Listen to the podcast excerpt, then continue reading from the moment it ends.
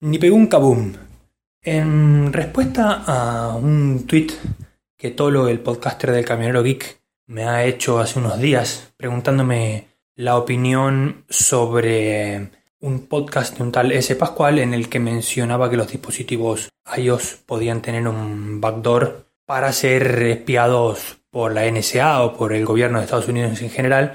Por supuesto que mi opinión va en que sí, en el que creo que no solamente esto llega al mundo de iOS, sino también de Android, de Windows, de OS X y de todos los sistemas operativos de código cerrado diseñados principalmente en Estados Unidos, práctica a la que China, Corea del Norte y otros países comunistas se están sumando o que incluso ya llevan años practicando.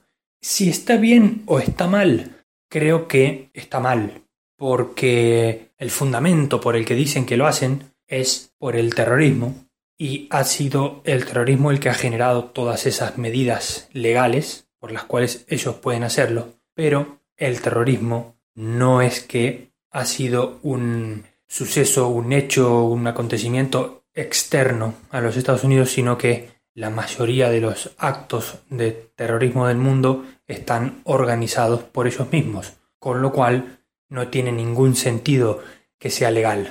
Si hubiera pruebas suficientes de que el terrorismo fuera realmente una operación extranjera, que no creo que las haya porque no creo que tres talibanes con una gorra de, bufanda en la cabeza puedan ejercer un terrorismo que realmente requiera esas medidas, más allá de inmolarse y matar a cuatro o cinco, pues por eso opino que no están justificadas las medidas. Sí que es cierto que si hubiera un ser humano, un grupo de ser humano me refiero a un, país que realmente tuviera el terrorismo como un modo operandi de forma que sea una amenaza real para Occidente, entonces sí que estaría justificado. Pero como lo entiendo yo, no creo que los actos de terrorismo sean organizados por esos países que no tienen recursos, vamos, ni para construir carreteras. Por lo cual, y visto eso, no creo que esté bien que espíen a la gente, dado que la razón por la que lo espían no es la que alegan o la que dicen ser.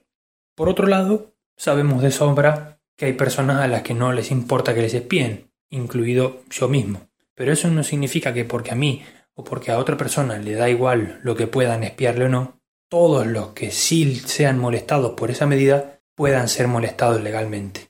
Esa es la cuestión y donde se saltan los principios de derecho a la privacidad, ¿no? Y todos esos derechos personales o individuales.